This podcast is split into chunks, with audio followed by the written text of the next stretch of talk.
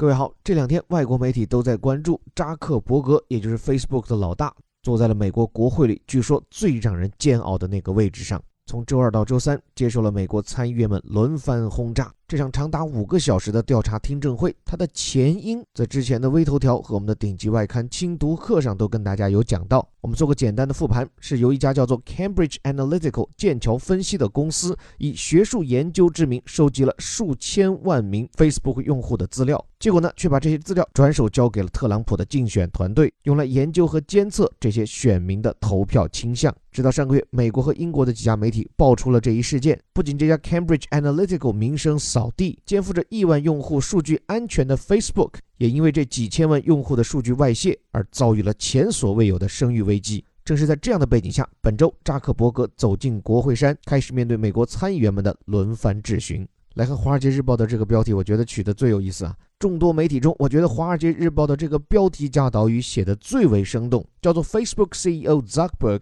and Senators Face Off”，说 Facebook 的 CEO 扎克伯格和参议员们。这回终于是正面交锋。这里，扎克伯格，我们课上的常客，在全世界三十五岁以下的富豪中，他排得上首富。但他的影响力远不止于钱，而是他所掌控的 Facebook，也就是脸书帝国，用户数已经突破了二十亿，比起全世界任何一个国家的人口还要多。也由于他拥有如此广泛的影响力，这次出了这么大事儿，所以美国的 senators，也就是参议员们要跟他会一会。我们知道，美国的国会 the Congress 里面分两院，一个呢叫做众议院 the House of Representatives，另一个就是参议院 the Senate。这个参议院呢，它是一共一百人，然后每一个州出两个人，而众议院呢，则是根据各州的人口比例，大州你的众议院就多，而小州你的众议员就少。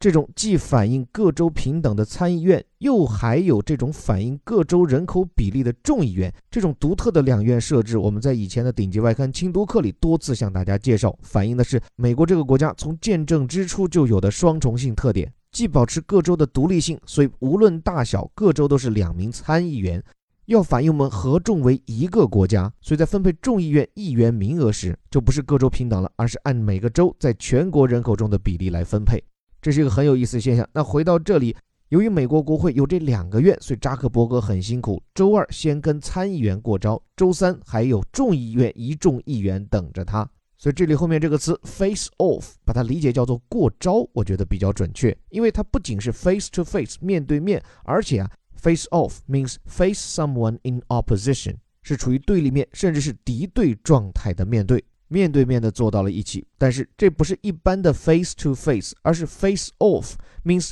meet with each other in opposition，是站在一种对立面，甚至是敌对状态的面对。具体这是一场怎样的尬聊？来看下面导语说：Lawmakers grilled Facebook chief executive Mark Zuckerberg over the company's handling over the company's handling of user privacy。说美国的这些国会议员们是强烈质询马克扎克伯格。质询的内容既包括这家公司是如何使用隐私数据，同时在质询中，这些议员们还暗示他们打算要开启一个新的时代，管制这些大型科技公司。先说说这里值得高亮的一个词 “grill” 这个词，吃货们应该喜欢，是烧烤，而且还是明火烧烤，就是把食物直接放在火上炙烤。这里当然是它的引申义了，表示扎克伯格是被美国的这些 lawmaker 立法者，也就是国会议员们嘛。是架在火上烤，或者叫做备受煎熬。而拿什么东西来考验某人，叫 grill someone over something。这里五个小时里面的主要话题是 the company's handling of user privacy，是这家公司如何处置用户的隐私数据。handling 顾名思义，着手处理这个词脱胎于 handle 动词，handle something 处理某件事，而名词性的对什么东西的处理，handling of something。并且当天的听证会里，这些参议员们不仅是对扎克伯格一阵狂怼，更重要的是借助这些犀利的提问，表达了他们的观点，就是 while also signaling they were prepared to embark on a new era of regulation for big tech companies，就说他们也发出信号，说已经准备好了要进入一个新时代来规制这些大型技术公司。这里面好几个漂亮惯用，首先。Signal 这个词，名词、动词两相宜。做名词是指信号，做动词则是发出信号。放在这里，signal means suggest，发出信号也就是暗示嘛。说他们 were prepared to do something。Be prepared to do something，表示对什么事情已经做好了充分的准备，成竹在胸。那对于国会议员来说，最重要的本职工作就是立法嘛。所以现在他们似乎已经迫不及待要 embark on a new era，要拥抱一个新的时代。Embark 这个词最初的意思呢，指的是 get on board，就是比如上船啊、上飞机。后来呢，就有了这么个说法，叫 embark on something，或者叫 embark on doing something，表示将要开始做某件事情。Get down to something，或者叫 get down to do something。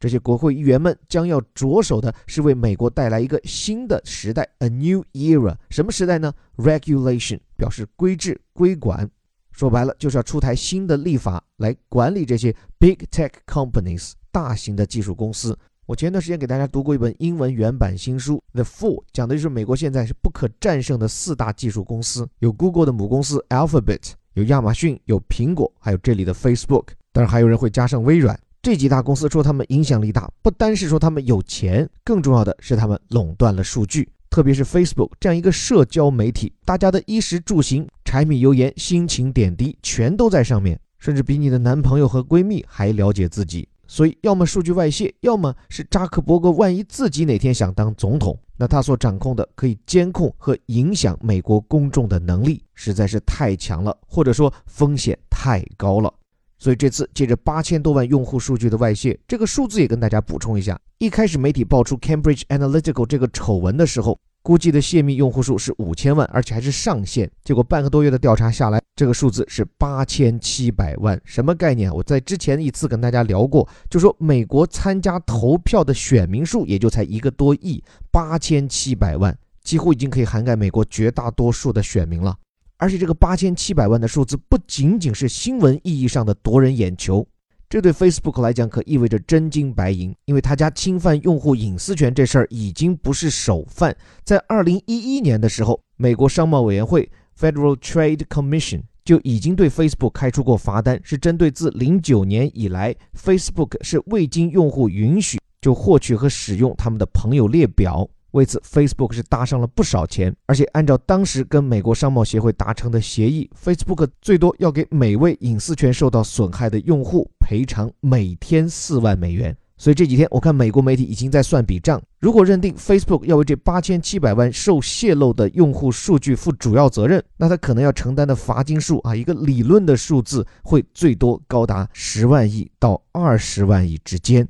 这个两万亿是什么概念哈？就美国一年的 GDP 都才二十万亿，你 Facebook 一家交出去的罚金就相当于美国 GDP 的二十分之一，这绝对是一个天文数字。当然，这仅仅是一个理论上的最坏情况的推测，而且不太可能实现。毕竟，Facebook 只是疏于防范，而不是用户信息的直接盗取方。但从这一点也可以折射出美国人是如何处置他们的违规 IT 企业。我就照章罚款呀，我也不把你搞下架，我就照章罚款，罚到你亏本，罚到你入不敷出，甚至罚到你破产。另外，最后说回到今天的焦点事件，这场听证会。如果大家已经从其他地方看到了这场听证会上精彩的交锋，不知道各位在这样的唇枪舌战过后有没有一丝疑问？就是名义上是一个严肃的质询，但为什么这些参议员们在质询过程中的存在感刷得这么强？甚至很多时候，如果是站在一个法庭质询的角度，这简直就在诱供啊！比如说，问你能不能告诉我昨天晚上你在哪家酒店住的，或者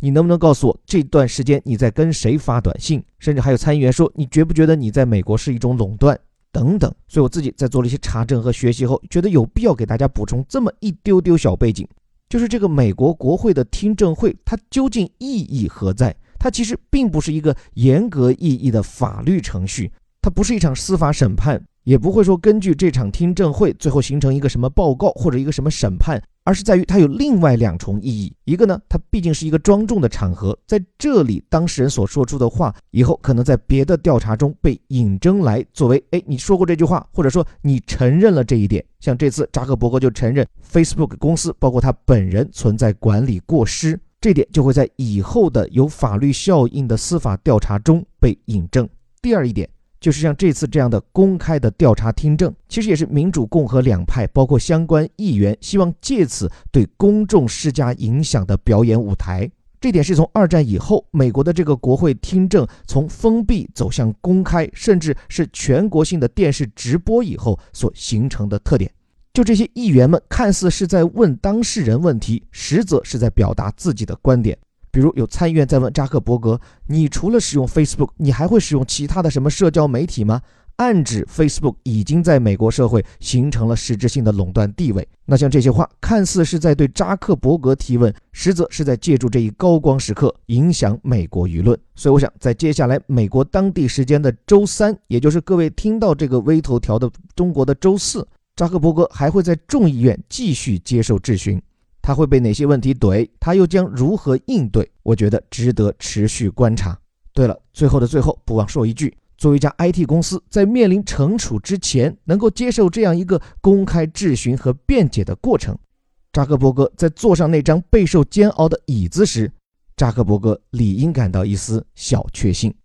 最后，感谢你的聆听，这里是带你读懂世界顶级报刊头版头条的虎哥微头条。如果你不满足于标题加导语，还希望更加深入系统的学英语、看世界、识中国，还可以关注我们的顶级外刊精读课，免费试听方法可以关注我的微信公众号“在下林伯虎”和“虎哥课堂”。对了，提醒大家，我们的备胎号也已经出炉，可以在下方点击添加。毕竟这个世界太疯狂，如果某一天我被消失，还希望能在那里与你不见不散。还是那句口号，我们每天一句话，学英语看天下。我是林伯虎，我们明天见。